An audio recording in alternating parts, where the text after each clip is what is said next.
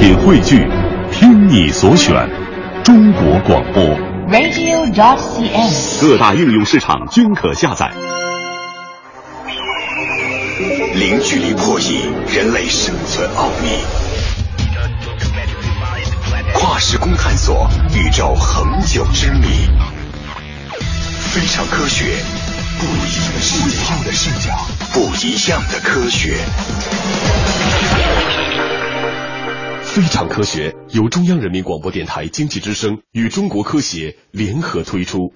听众朋友，大家好，欢迎收听《非常科学》，我是亚楠。密码在我们的生活当中的方方面面扮演着非常重要的角色，无论是手机屏保密码，还是你的银行账户密码，亦或是你的社交网站账号的密码等等，一直在为保护你的隐私起着至关重要的作用。当然，我们现在所说的这些都是现代产品的密码设置。那么，在你受用密码为你带来信息安全的同时，你可曾想过，密码最初是什么时候出现的呢？密码又是怎么被设置的呢？今天的非常科学，我们将和您一起去揭开密码的秘密。其实，早在公元前一千五百年，密码便开始出现了。转换密码、凯撒移位密码以及左右着二战进程的恩尼格玛，他们都是如何设置密码和破解的呢？你有秘密吗？如果你有，那么我希望你知道怎样保护他们。因为秘密总是很吸引人的。为了保护那些脆弱的秘密，人们会使用密码。密码让机密的内容不会被别人偷看到，防止秘密落入他人之手，而且也帮助过一代又一代的孩子在课堂上传递纸条。密码的世界笼罩着神秘，也充满着诡计、虚假情报和欺骗。那么，密码是何时产生的呢？早在公元前一千五百年，一个古代的陶工用密码隐藏了他的上釉秘方，成为了人们所知道的最早的编码人。一九一七年，一封破译的电报导致美国加入了一战。一九三九年到一九四五年，破译恩尼格玛的仪器帮助盟军赢得了二战的胜利。而现如今，密码的使用更是频繁。电脑和各种账号密码可以保证你的信息安全，而政府和间谍继续使用着它们来传递秘密情报。代码和密码有何区别？在开始介绍密码之前，我希望听众朋友们最好能够知道两种码，那就是代码和密码。代码是用别的词或者是一组字母来代替整个词。而密码则是用符号代替单个字母或者声音，或者改变字母顺序来实现的。尽管代码和密码不同，却经常广义的用密码这个词儿来给指定了。代码的工作原理非常的简单，它不过是使用了另外一种码来隐藏最重要的词儿。只要双方约定了代码的意义，就可以进行解码了。代码的使用也十分广泛，比如你现在正在阅读的文字。如果有一天每个人都不知道这些文字的意义了，那么它就成为了不可破解的秘密了。千万不要觉得这非常荒谬，因为在遥远的过去，那些象形文字就是最好的例子。凯撒移位法，简单的密码有两种，一种呢是用别的符号、字母和数字来代替其他字母的替代密码，还有一种是把字母用别的顺序编写的转换密码。替代密码非常简单，比如我们可以把一篇文章翻译成英语，用英语为这篇文章加密。不过，因为英语被大家普遍掌握，使得这种加密方法显得过于简单了。我们常用的密码主要是转换密码，比较早的转换密码有凯撒移位法，它的加密方式是将普通字母表向后移动几位来实现的。凯撒移位密码这种方法可以提供二十五种可能。想要破解，也只要尝试二十五次就可以了。为了增加译码的难度，我们可以在凯撒移位密码里加入关键词。首先将关键词放在字母表的开头，然后按照顺序完成字母表中剩余的部分。从关键词的最后一个字母开始，省略用过的字母，比如以英文单词 look 为关键词，把它放在密码的字母表开头，因为要省略用过的字母。look 只能写为 l o k，并且后面的字母表中的 O 也要一并省去。这种密码提供了超过多种的可能性，这样也就不会被轻易的试出密码了。如果你认为这样一种密码就可以很好的保护你的信息安全，那么你就太天真了。实际上，通过大量的统计，人们发现英语当中有几种字母出现的频率比其他字母高很多，这就给译码人提供了一种强有力的武器，那就是频率分析法。凯撒移位法只是掩盖了字母本身，并不能改变字母出现的频率。这样的密码正好让频率分析法大显身手。解密恩尼格玛机，频率分析一出现，编码人就开始寻找破坏频率分析的方法了。十五世纪时，一个叫做利昂·巴提斯塔·埃伯提的人想出了使用两个或者更多的字母表加密的方法，这就是多字母表替代体系。这种替代体系虽然可以阻止译码人使用频率分析法翻译出密码，但是在紧急情况之下出错的几率也是非常高的。为了更好的使用这种编码方法，人们需要一种方便的编码机器。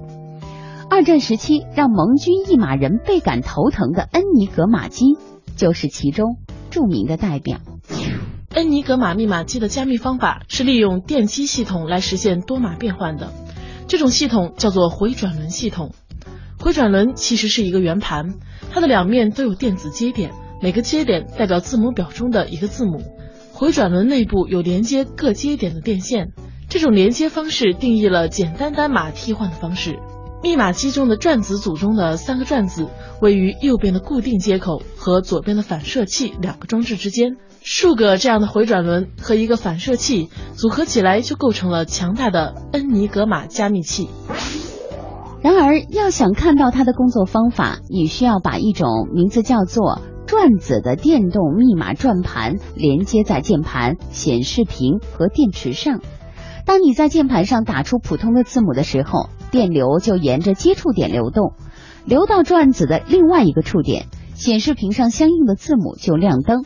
如果你把转子转到不同的位置，就改变了接触点连接键盘的方式，这样打入同一个字母就可能产生不同的密码字母了。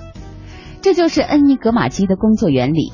只不过现实中的恩尼格玛机远没有那么简单。为了让恩尼格玛变得无法破解，他们在恩尼格玛机上还加入了一些其他元素，比如让转子旋转起来，可以互换的转子在机器前加入插接板或者加入反射体等等。旋转的转子可以互换的转子，机器前的插接板都是为了增加可供加密的字母表个数。那么反射体又是什么呢？与普通的恩尼格玛机不同的是，反射体的加入是穿过三个转子之后的电流，并不直接流向显示屏，而是沿着另外一条叫做反射体的线路流动，从转子反方向给流回来。这个体系设计的非常精细，让电流总是能沿着不同的线路流回来。这意味着恩尼格玛机给 A 加码到 U 之后，又在完全相同的转子位置给 U 加码到 A，看起来非常聪明，但是这也是恩尼格玛机的致命弱点所在。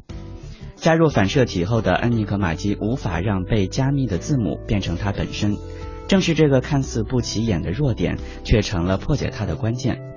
那怎样才能破解恩尼格玛机密码呢？想要解开恩尼格玛，就必须要知道加密方的加密字母表，也就是转子的设置。为了检测那些可能出现的转子位置，二战时期盟军设计了一种名字叫做“炸弹”的机器。为了解密，他们首先需要找到一个突破口，也就是一个他们确信在普通文本的信息里出现过的一个词儿或者一个短语，然后找到它在密电中的对应词或者短语。这个方法其实并不容易，但是恩尼格玛不能为本身加密的特性帮助了他们。译码人把作为突破口的普通词放在密电上方，来看是否有任何字母相同。如果有，译码人就知道这里不是正确的位置，于是是别的地方。如此反复，直到试出正确的位置。关于对恩尼格玛机解码的秘密，直到二十世纪七十年代才公之于众，而那时世界上到处都在使用计算机。所以，计算机就改变了密码产生和使用的方式。密码学从最初的凯撒密码法至今，已经走过了一个漫长的历程。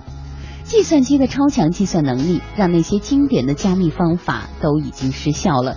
但是先哲们的思想并未失效，密码学也仍然在飞速发展着。眼下，它正朝着量子系统前进。一旦进入这种新的世界，密码学会发生什么样的新变化呢？现在我们只能靠猜测。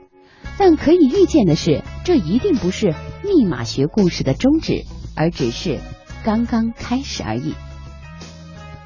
好的，想要了解更多的科普信息，您可以搜索我们的微信公众号“非常科学”的拼音来关注我们，或者通过新浪官方微博“经济之声非常科学”与我们节目组进行互动。到这里，今天的节目就要暂时告一段落了。主持人亚楠代表编辑制作，感谢大家的收听，并诚邀您明天同一时间继续与我们相约。非常科学，非常科学，非常好听，非常科学，非常特别，非常科学，非常有趣，非常科学，充满神奇，非常科学，非常好听，非常科学，非常特别，非常科学，非常有趣，非常科学，充满神奇。